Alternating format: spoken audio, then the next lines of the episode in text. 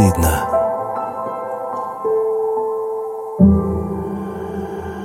Подышим, подышим, подышим. Ну все, Господи, собственно. Мы как три девственника сели здесь просто. Да, как три девственника. Давайте начинать. Давайте начинать. Здравствуйте, меня зовут Василий, мне 40 лет. Всем привет, меня зовут Юля, мне 28, к счастью. Это подкаст «Как не стыдно», и у нас тут мы не вдвоем, э, слава богу, да? Да, всем привет, меня зовут Алексей, и я психолог, психоаналитик э, с сексологическим образованием, сексологическим профилем. Сексологическим уклоном. А, да, с специализацией по сексологии, так будет правильнее. Алексей, а почему ты выбрал эту специализацию? Как-то не в бровь, а в глаз сразу.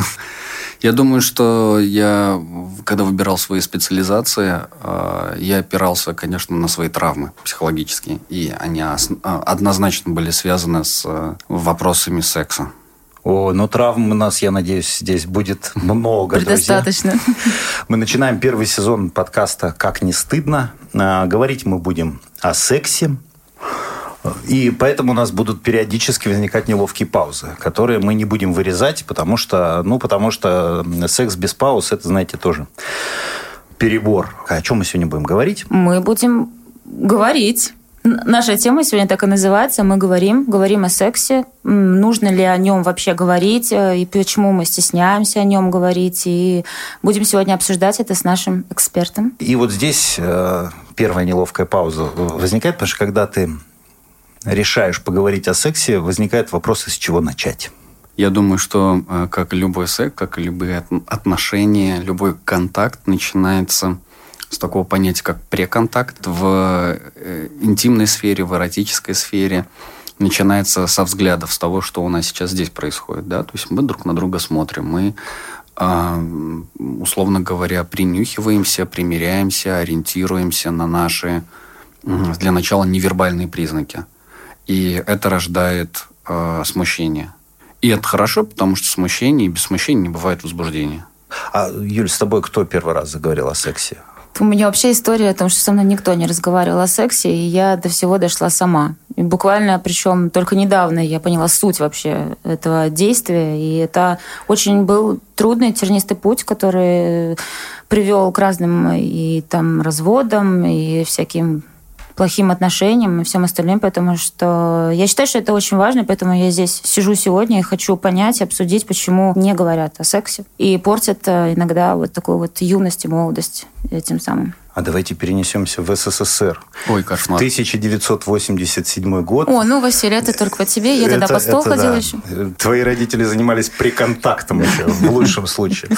А у меня продвинутая родительница, мама, педагог, выписывала газету «Семья». На тот момент это было прогрессивное издание. И там специальный выпуск вышел для того, чтобы дети узнали о сексе, откуда берутся дети.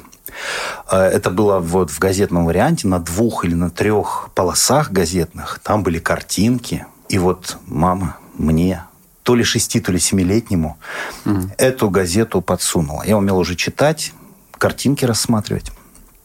С интересом это все посмотрел а, на то, как из чего состоит мужчина, из чего состоит женщина. Там была даже пара, занимающаяся сексом в миссионерской позе. Максимально. Черно-белые это были не фотографии, а именно иллюстрации, рисунки. Я это все посмотрел, вырезал из газеты.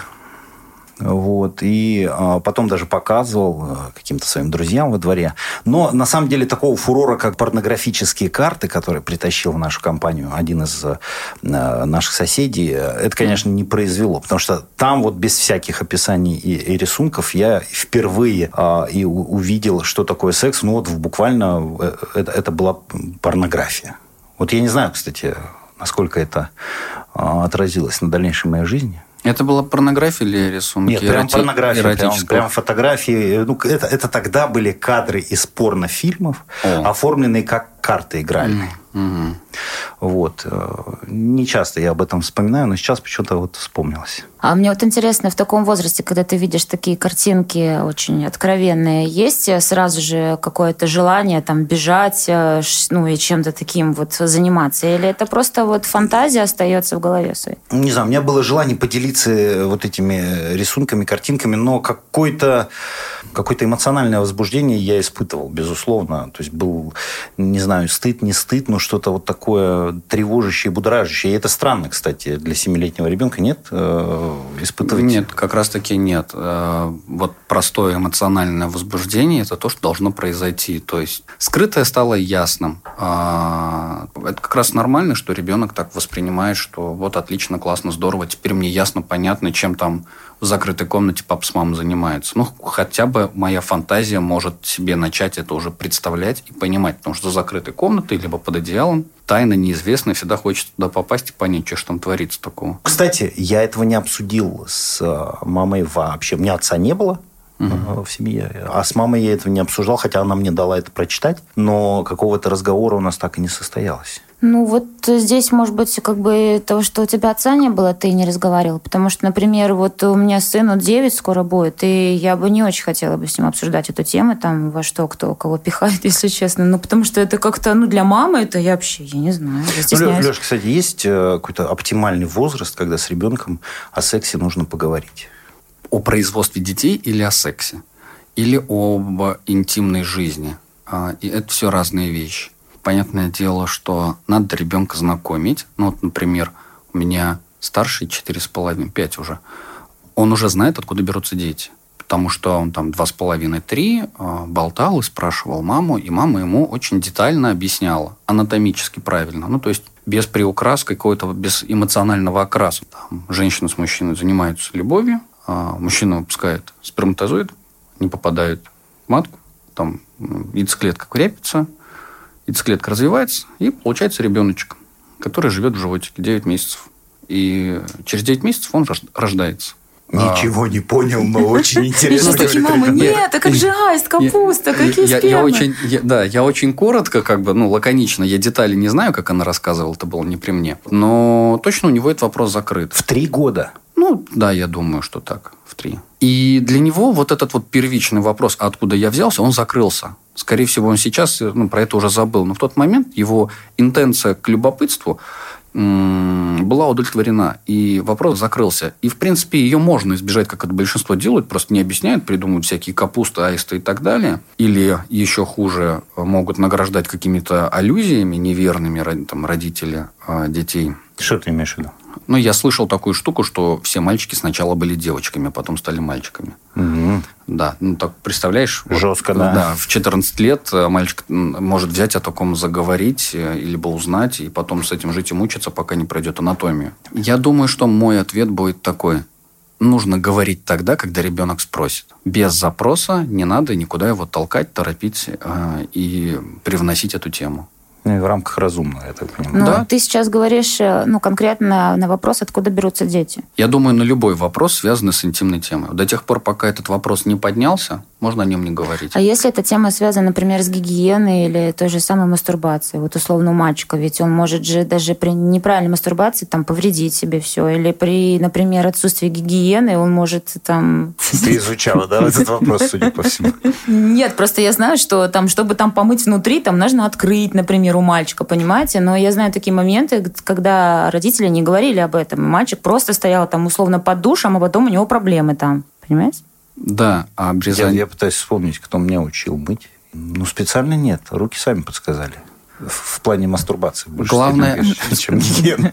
Смотрите, э, давайте про мастурбацию. У детей мастурбация есть. Дети мастурбируют. Но это не сексуальная мастурбация с э, сексуализацией, с эротическими переносами и так далее. Эта мастурбация может быть тревожная, либо изучающая себя.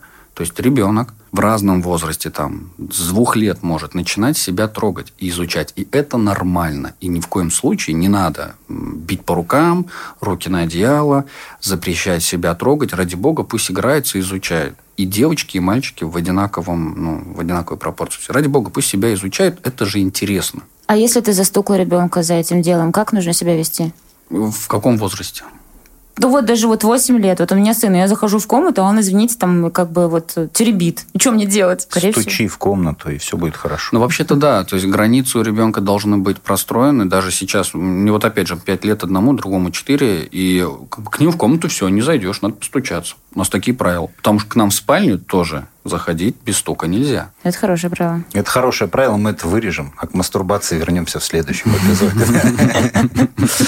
Слушай, ну, а что касается интереса и запроса, понятная такая штука. А, ну, а если этот запрос а, возникнет или информация свалится помимо желания и где-то и где-то в другом месте, не от родителей эта информация поступит, а там, я не знаю, ну, от друзей во дворе и прочее такое. Как в этом случае поговорить об этом? Это, конечно, грустный вопрос, потому что, правда, все зависит от эмоционального контакта родителей и детей. Если он не установлен, если ребенок, в принципе, не имеет возможности или понимания о том, что можно прийти к родителю, позадавать вопросы, поспрашивать вообще о чем угодно, то, конечно, он придет тогда, когда у него возникнет внутриличностный конфликт. То есть пришла какая-то информация, а вот друг сказал, что вот эту, эту письку будешь сувать в кого-то. И он такой испугался, удивился, возбудился, прибежал, спросил, а что, правда, что ли?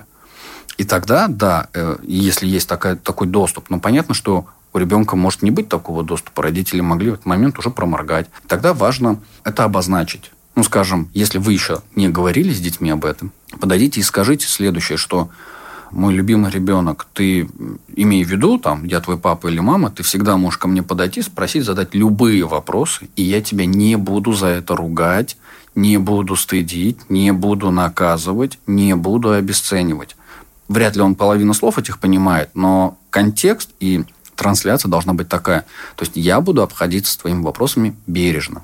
Слушай, ну у меня сразу возникает вопрос э, относительно мой любимый ребенок. Нам нужно поговорить. А есть вот это, что э, с мальчиком надо про это говорить? Папе, с девочкой, маме? Или это все фигня? Э, я думаю, что хорошо бы, чтобы это было, а, но будем исходить из того, что имеем. Реальность, она такова. Но если нет папы, то его нет. И ну, ты, к сожалению, ничего с этим не поделаешь. Ты мать, у тебя есть или нету. Брат, друг, мужчина, мужская фигура, если ты можешь на него переложить, это ему доверяешь. Ну, либо делаешь это сама. Аналогично в обратную сторону. Если ты отец, у тебя нет матери, и я понимаю, да, это кошмар, но, а, ну, то есть внутренний кошмар пережить это, да, но с другой стороны, тебе что ценнее свой стыд, со своим стыдом справиться, либо дать ребенку правильную информацию, ну, такую безопасную не, вообще вот то, о чем ты сейчас говоришь, э, это очень важно, несмотря на то, что в начале программы я сказала о том, что родители мне, мне в принципе, не объясняли, что, как и зачем, но мама мне всегда говорила, в случае чего, всегда иди ко мне. И она всегда знала моменты, когда у меня это был в первый раз, когда я забеременела, она всегда знала об этом первой, и я не боялась прийти. И если бы еще в этот момент я не могла к ней прийти, я думаю, что я бы вообще очень много бы начудила, конечно, в своей жизни, потому что я все ну, познавала узнавала сама. Поэтому это очень важно делиться с родителями такими моментами, чтобы родители сами говорили своим детям. Что касается, кстати, детей, я тоже там второй раз недавно стал отцом. У меня сыну чуть больше полутора лет. И вот я усвоил из умных инстаграмов, что надо пенис называть пенисом. Никаких пупырок, никаких петушков, никаких там дружков. Угу, угу. А, и это, мне кажется, первый шаг к тому, чтобы с ребенком более-менее нормально общаться, когда ты вещи называешь своими именами. Может быть, и дальше будет попроще. Хотя, а, честно говоря, первое время даже мне, ну, казалось бы, я с пенисом всю жизнь живу, ну что такого? И то вот как-то где-то, ну он же ребенок, ну как-то вот неприлично. И вот это неприлично я не могу понять, откуда оно. Вот откуда угу. во мне это сидит. Э, то есть я предполагаю, что это где-то из детства, но в какой момент это происходит, э, когда тебе там закрывают глаза на целующуюся пару в кино, или это, это, это в каком возрасте происходит? Это социальная генетика. Ну, то есть есть такая теория социально-генетическая информация, которая передается с поколения в поколение, безусловно. Ну, то есть мы об этом не говорим, но мы все про это знаем. Не, ну смотри, в садике, вот, допустим, да, взять возраст. Я, опять же, про свой садик рассказываю, тоже советский, тихий час, прекрасное время для того, когда ты уже изучил себя, девочки изучили себя, давайте показывать друг другу. Ну, то есть у нас не было в этот момент никакого генетического студа, было какое-то генетическое любопытство посмотреть, как там, чего э, трогать. Не, не помню, чтобы трогали, там именно вот именно посмотреть было интересно. Показывали, мы тоже в туалете да. закрывались и показывали, просто вот показывали, смотрели. Я не знаю, зачем мы это делали. Но это же не, не, не, нет никакого генетического. У детей нет, у родителей, у взрослых. Ты же спрашиваешь, ну что вот, у тебя А сколько на меня это перекинулось? То есть вот а на тебя 4-5 лет я могу показать, посмотреть, попросить показать, предложить посмотреть. То есть у меня никаких по этому поводу нет. Э, а потом ты видишь картинки и с мамой почему-то не разговариваешь на эту тему. Ну вот что-то в этот момент произошло в эти два года. Да, где-то произошел такой момент э, табуированности тем. Ну, как же, Советский Союз секса нет могло быть это несознательно, кем-то могло быть протранслировано. Ты мог это где-то услышать, увидеть, э, тебе мог кто-то это невзначай сказать, ты мог быть в обществе, где ты попытался бы про это поговорить, и тебе бы кто-то шикнул. Ой, слушай, а я сейчас только вспомнил, когда это произошло, наверное. Вернемся в тихий час советского угу. детского сада. Я не помню, как он назывался. Солнышко, не солнышко. А когда уже вот эта форма а, тет-а-тет уже была отработана, все уже было видно, а, молодецкая удаль а, проснулась в нас с дружком по садику. И мы на тихом часе вдвоем сняли все трусы со всех девчонок в комнате в спальне и спрятали. Мы потом пришли в воспитательницы, это все обнаружили. Нас вывели перед группой. И нам очень очень-очень долго, и, ну, как мне тогда казалось, и я сейчас вспоминаю, да, нам очень долго объясняли, что это ай-яй-яй, что это стыдно, что вы творите. Ну, в общем, какими-то такими воспитательскими словами. Я думаю, что никто там особо нас не щадил в плане выбора выражений. Нам донесли, что мы какие-то вот очень нехорошие и извращенные мальчики, которые тут, значит, устроили такое безобразие. И потом, вечером, когда меня забирали из садика, я пережил вторую серию, как э, в индийском кино, когда это все еще было а, публично при других родителях и при других детях рассказано а, матери, которая за мной пришла. Да, угу. да, это вот было, вот тогда мне было стыдно вот э, с сексуальным подтекстом. В этот момент э, произошла фиксация, это травма, что мои какие-то побуждения, искренние чувства, связанные с э, эротизацией. Это даже не связано. Для тебя это не было эротизация, это был прикол. Это было весело, интересно, любопытно. Вы же не ковырялись у них там между ног. Вам было прикольно трусы попрятать. Это взрослые сексуализировали процесс. Дети сами никогда не сексуализируют процесс. У детей нет понятия секса в голове. Что такое секс для нас, для взрослых? Ну, коитус, непосредственно проникновение для того, чтобы создать ребенка. Биологический процесс. Он происходит крайне сложно. Но и крайне случайно, как биологический. Сейчас вся сексуальная жизнь в психологическом смысле у нас у всех, она э, больше социальная, нежели субъективная я в обществе сексуализируюсь, общество меня сексуализирует. Я, я не могу сексуализировать общество. Подожди, подожди, это что значит? Сексуализировать это означает, что э, я могу смотреть на этот микрофон и видеть в нем микрофон, либо в нем видеть фаллический символ. И ощущение того, что этот фаллический символ должен меня нагнетать на гомосексуальные мысли, дает не общество, не я формирую эту идею, даже у себя в голове. Это общество формирует. Для меня это может быть фаллический символ, как простая палка, как для обезьян. Да? Вот если я обезьяна, как я могу ее взять и помахать, чтобы перед другими мужиками повипендриваться. Ну, или там победить кого-то, либо меня кто-то победит, либо победить женщину, девчонку. Это как недавно был э, скандал в каком-то городе, где каток был похож на фалос, да, и они, типа, хотели его снести и убрать. Ну, то, угу. У кого что болит, то там говорит, подождите, я хочу вернуться к Василию. Мне просто очень интересно. Он сейчас э, понял, да, что в детстве в садике его при всех отругали, дальше мне интересно, как у тебя сложилось э, уже, давай, вот плюс теперь 20 лет вперед. Как ты думаешь, у тебя это как-то сложилось на твоей взрослой жизни? Я думаю, что как-то, конечно, сказалось. Я не знаю, как было бы, если бы этого эпизода не было, но э, мне стала интересна эта тема вообще несмотря на то, что мне было там 6-7 лет. Не знаю уж, насколько этот интерес здоровый, нездоровый, но я думаю, что это, это, это определенно... Я теперь понимаю, что, видимо, и газетка была связана с этим эпизодом, когда у моей мамы э, э, появилась мысль о том, что мне со мной надо об этом поговорить. И как-то вот это вот все теперь в комок э, слепляется. Ну вот представь себе, твою маму публично стыдят, а, и у нас же вообще в стране такая больная, ну, прям это боль всей страны, когда родители несут ответственность за детей. У нас почему-то а дети сами за себя не имеют права нести ответственности. Ну, то есть это пропагандируется и располагается в сознании как-то очень, на мой взгляд, ну, неграмотно. Есть часть ответственности собственного самого ребенка, а есть ответственность родителя за ребенка.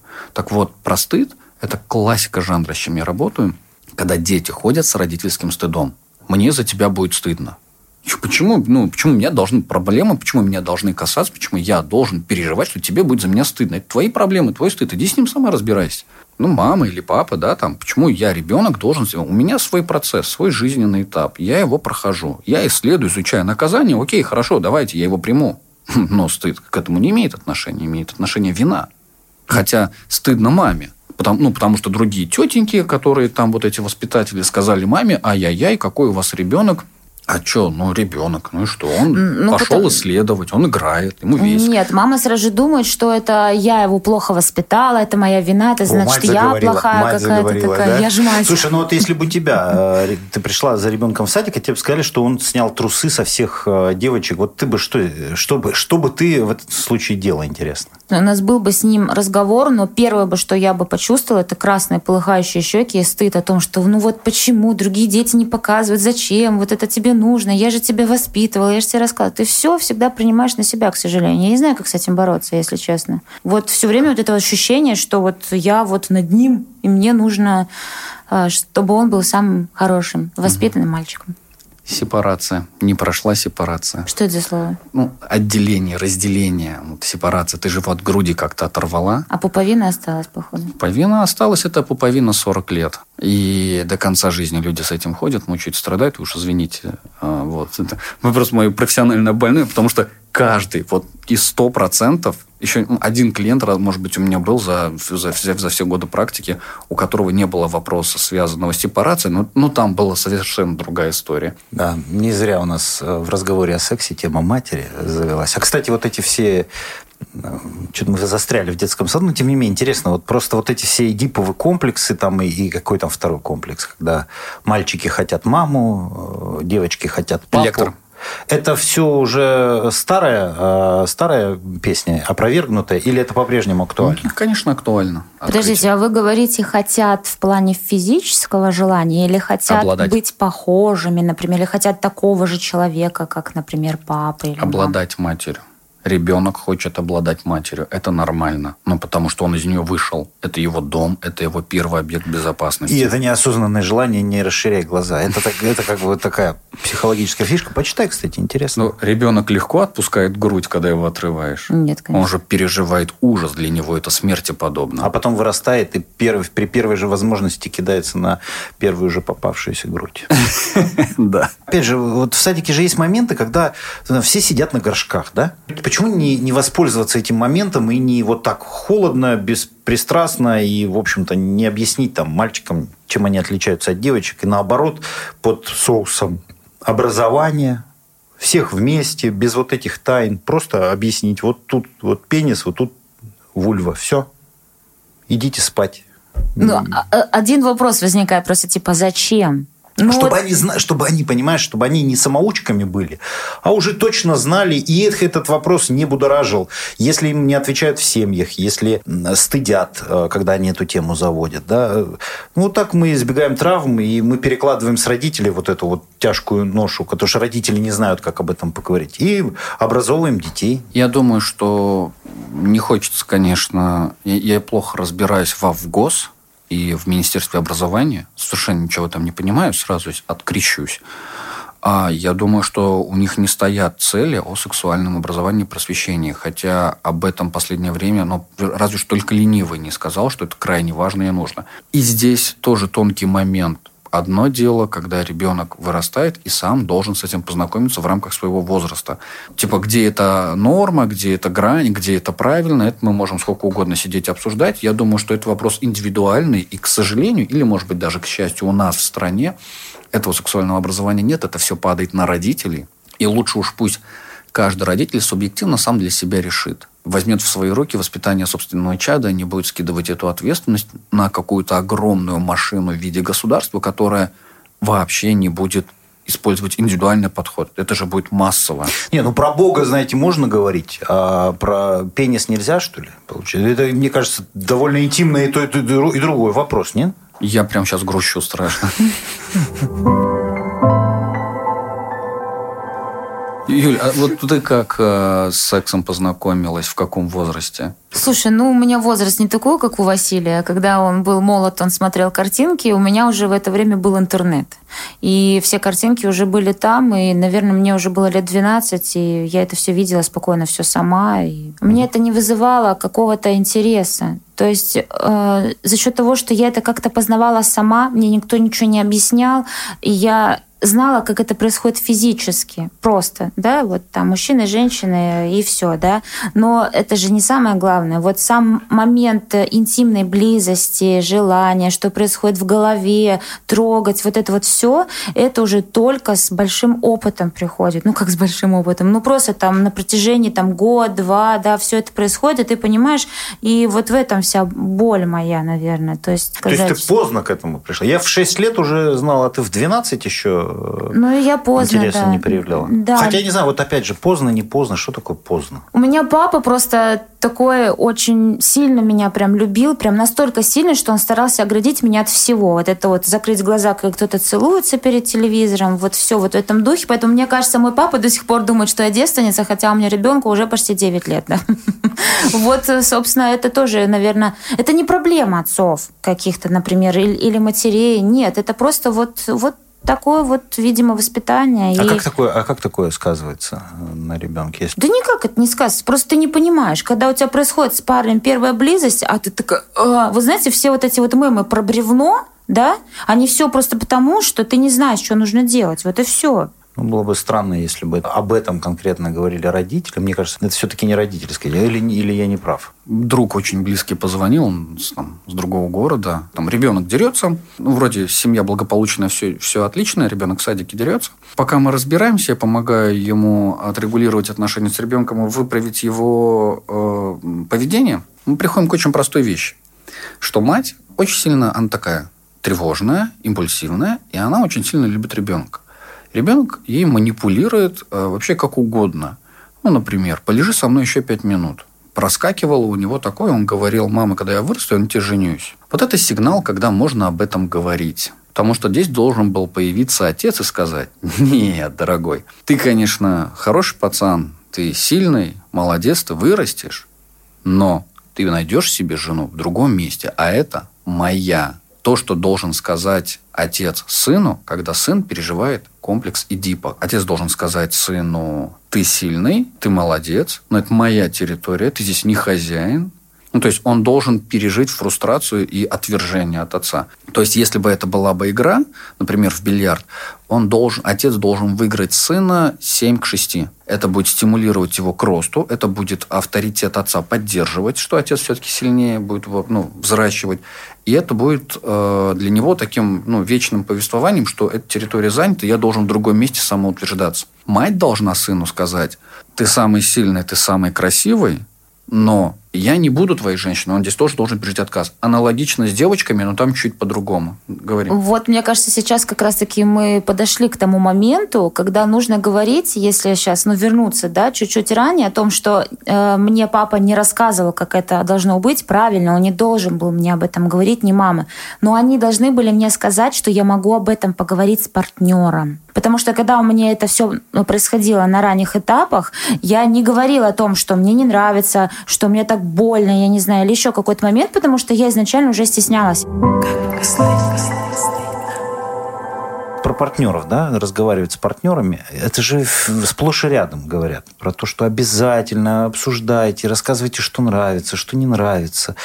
Гармонизируйте это все через разговоры, и вот ты понимаешь это все в теории. А как про это поговорить? В какой ситуации? Нужно ли... Э, у меня все время какие-то шуточки оттуда лезут. Я понимаю, что это не просто так, да, когда ты, когда ты пытаешься все это перевести в какой-то шутливый манер. Хотя, ну, разговор-то серьезный. Вот, вот, вот это вот поговорите с партнером.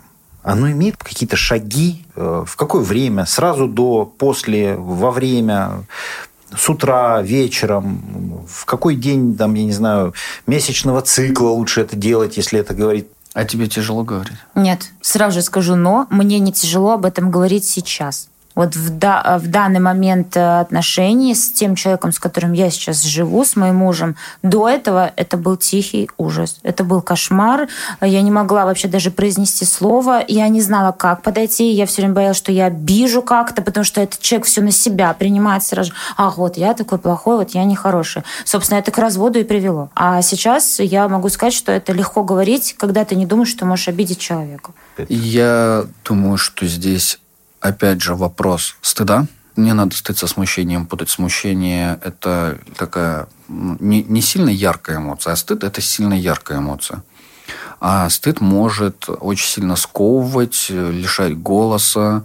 Да, это же реальность, это правда, что ну, людям тяжело про это говорить, ну, что вот типа за один день взять и вот так вот раскрепоститься и заговорить терминологией трудно. Но для того и есть эфемизмы. Тогда можно ими пользоваться, это очень хорошо. Эфемизмы поддерживают смущение, они не вызывают стыд и позволяют ну, вести какой-то диалог. Ну, из разряда «я скучаю там по твоей киске, мышке», э, или там «я хочу, чтобы там ты меня там поцеловал в том месте. Казалось бы, для одной части людей это может показаться, господи, что за детский сад, а с другой стороны, для другой части аудитории может показаться, о, господи, какая пошлость. Каждый сам для себя решает, где у него граница пошлости.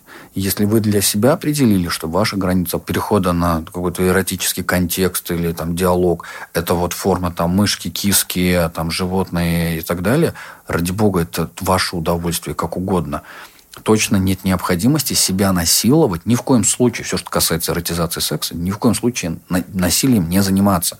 Ну, то есть, если мне внутренне не, невозможно, неприятно, тяжело взять и заговорить, вставь мне в свой член, вот это вот мне невыносимо произнести, то и не надо. Слушай, но ведь есть еще такое, что если у тебя в порядке, все, что об этом говорить? Занимайся, все, все же хорошо. То есть, если ты начинаешь говорить, значит, у тебя какие-то проблемы. А почему это должно быть плохо? Ну, есть у меня проблемы. Давай об этом поговорим. Мы здесь вдвоем. Вообще-то сексуальный контакт и эротическая интимная жизнь строятся двумя человеками, а не одним. Если у одного из них проблемы, то это проблема второго однозначно. Если мы сейчас их проигнорируем, он просто уйдет э, решать эти проблемы с кем-то.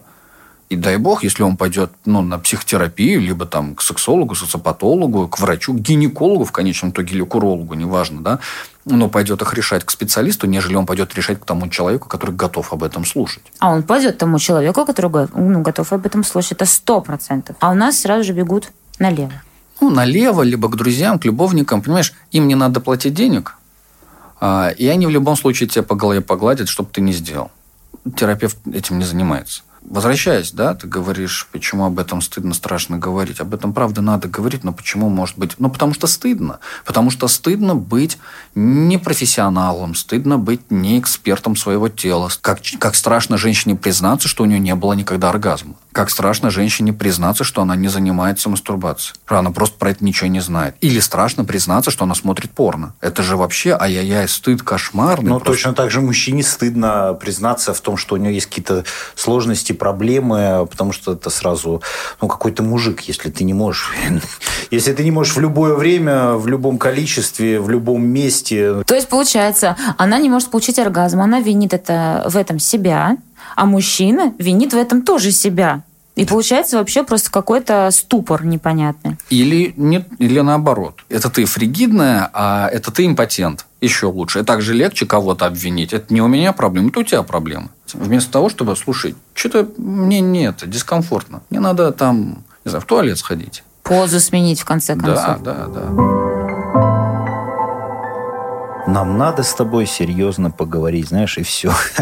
И это первая фраза, которая гарантия, мне кажется, того, что разговор не получится. К сожалению, это очень странно и страшно в каком-то смысле, что э, вот эта фраза, она очень стигматизированная и так, таким эмоциональным окрасом обозначена, что если мы сейчас с тобой будем говорить, то это придет к чему-то плохому. Как раз наоборот. Это же первая интенция к тому, чтобы... Ну, это конструктив Ну и это, наверное, показатель того, что когда тебе уже серьезно надо поговорить, что ты уже приперт к стенке, и ты там долгое время в себе что-то копил, и разговор поэтому длинный, серьезный. Ну, так, по крайней мере, я воспринимаю эту фразу. Ну, кстати, еще же о чем ты хочешь поговорить, и тебе в ответ говорят, да это фигня какая-то, что ты, да это же не проблема. Это тоже очень страшно, что люди обесценивают. А мужчины проблему женщин часто обесценивают. Да. Обесценить проблему женщин это вообще не проблема. Что это? Это разве проблема? Вот у меня проблема. Что это ты там со своими этими... Отсутствием оргазмов тоже мне нашлась тут. Я вот для себя лично сделала такой вывод из этого разговора о том, что, конечно, нужно говорить, начиная с самого детства. И я думаю, что если сейчас, например, уже в современном поколении мы будем более-менее как-то с детьми раскрепощенные, то, скорее всего, у наших детей уже с их партнерами не будет каких-то уже серьезных проблем, которые есть сейчас у многих. Надо свои проблемы решить, что там будет с детьми, понятно, но... Ну, подожди, ну, у меня пуповина, ты забыл? Я же привит. Твоя пуповина, а не твоего сына. Э, все правильно, все правильно. Не буду оценивать. Вот ты когда разговоры затеваешь, разговаривать, ты же не понимаешь, к чему это в, в конечном итоге приведет. Потому что ты не только выговариваешься, ты еще и получаешь обратную связь. И там вообще может что-то интересное, новое появиться да, вот от того же партнера. Разговоры о сексе заводят, правильные разговоры. Потом что-то проблемы, проблемы, все там обсуждать проблемы, кто-то там не кончает. А может быть просто, ну, уже как элемент какой-то прелюдии, игры. Вот насколько разговоры в этом смысле действенные. Даже я пока не завелся. Вот мы сколько разговариваем, а, меня это пока не заводит. Да как ты можешь известись? Ты только что вспомнил, как тебя там хаяли за то, что ты трусики девочек снял в садике. Ты как заводишь разговор про секс? Он просто начинается, и все. Молча. Секс? Да. Ну, я не знаю, как с прелюдий, с прикосновений. Ну, иногда бывает самый классный, причем секс, это когда он самый спонтанный где-нибудь там на кухне условно, да, и он такой бывает, типа, вот, сегодня такая классная, там чик-чик, ну и все как бы. А... Ты же говорила, что ты сейчас спокойно разговариваешь с мужем. В смысле? Ну, в смысле, ведешь спокойно разговоры про секс. Да, а да. Как, они, как они начинаются? Да, вообще просто называть вещи своими именами, как мы об этом говорили. Если ты хочешь там жестко, ты говоришь о том, что ты хочешь жестко, просто вот и все. Там нужно подойти, шлепнуть, ущипнуть. Абсолютно вообще нет никаких стеснений, преград. Вот. Я просто, я не знаю даже, как это так сказать, э, чтобы было понятно, если честно. Я хочу, чтобы ты оттрахал меня как последнюю шлюху. Ну, такое можно говорить. Ой, в жар бросила кошмар. Если тебе жена это скажет, ты на нее по-новому посмотришь, мне кажется. Если она до этого не говорила, да? Мне кажется, мужчин это очень возбуждает, я бы так сказала. Или даже пугает. Это откуда цитата была? Давайте. Ты это придумал или это то, к чему должны привести разговоры о сексе, судя по всему? Я говорю о том, что это как раз-таки свободные сексуальные отношения внутри пары, семьи, где есть открытость и свобода сексуального контакта, где вот так вот можно. И это неплохо. Вдруг в процессе таких диалогов вы можете выяснить, что вообще-то оказывается, мне не нравится а, или наоборот нравится твоя растительность на лице или твоя растительность между ног. На самом деле мне не нравится долгий кунилингус. Или в этой позе мне что-то не нравится. Или вдруг может выясниться, что мне хочется тебе что-то вставить в зад, может сказать женщина. Таких моментов... Ты должна раздаться и хлопнуть дверь. Ну нафиг, я, я пошел. Говорить нужно о себе, да, прежде всего? Конечно. Ну, или я хочу, чтобы ты была такой-то, такой-то. Надень, пожалуйста, чулки, сделай, пожалуйста, косички. Ага. Да, но тут э, я тоже хочу рассказать, просто чтобы должна была такая некая грань, это она сейчас какая-нибудь девушка такая, слушай, такая, все, я пошла. Такая подходит к своему мужу, который, не знаю, там пишет книгу, я хочу, чтобы ты ставил свой член мне в жопу. И он такой сидит, смотрит на нее, такая, блин, черт, и они развелись, короче, после Не, ну этого. это, типа... это, этого надо хотеть для начала, прежде чем говорить, мне так кажется. И да? понимать, наверное, все-таки своего партнера. Для того, чтобы так говорить, вот в конечном итоге, это нужно проговорить очень простые вещи что мне нравится, что мне не нравится, что ты хочешь, чего там я не хочу, могу, не могу и так далее. С очень простых вещей, с борща и носков. Когда я не могу тебе сказать, слушай, ты мне год цветы не даришь, я хочу каждую неделю хоть вот с клумброви. И мне от этого будет приятно. И вот он начнет это делать, и ее начнет удовлетворять. Да. Аналогично, то есть я хочу от тебя не вот эти вот пельмени, сделай мне вкусный ужин. Знаешь, там, дорогая, мне не нравится, как ты готовишь. Тебе не в упрек, но вот факт. И женщина такая со скалкой, такая, а ты мне что? Куда вы перекинулись на какие-то соседние супружеские обязанности? Убирать носки и э, варить борщ. Главное, ребенку не подходить и не говорить вот все, что ты говорил, я это сделаю с твоей матерью. Это моя жена. Знаешь, вот везде э, чувство меры, оно, конечно, оно, конечно, не помешает, но э, что-то мне подсказывает, что это не последний разговор в нашем подкасте. Вот эти диалоги, эти фантазии, вот этот способность про это говорить, понимание своей роли, роли партнера, это внутренняя сексуальность. Если она была сильно купирована, либо игнорирована, то сейчас, когда это можно по чуть-чуть эту коробочку открывать и присваивать себе, это как раз-таки позволит получать гиперудовольствие и возбуждаться там, где раньше, казалось бы, возбуждаться было невозможно. Спасибо тебе, Алексей, большое. Ты прям сегодня провел такой вот курс, э, я даже не знаю, как это назвать. Уже не молодого бойца. Да, Это я не про тебя уже не молодого. Я надеюсь, что э, наши слушатели найдут общий язык и с детьми, э, как поговорить, и с собой, как поговорить, и с партнерами, как поговорить, э, потому что, э, ну, как минимум, разговоры о сексе требуют гораздо меньшего количества энергии, и потратить ее можно с пользой. Это мы выяснили сегодня. Спасибо Алексею. Встретимся на подкасте «Как не стыдно». Да, всем спасибо, все. всем пока. Всем пока-пока.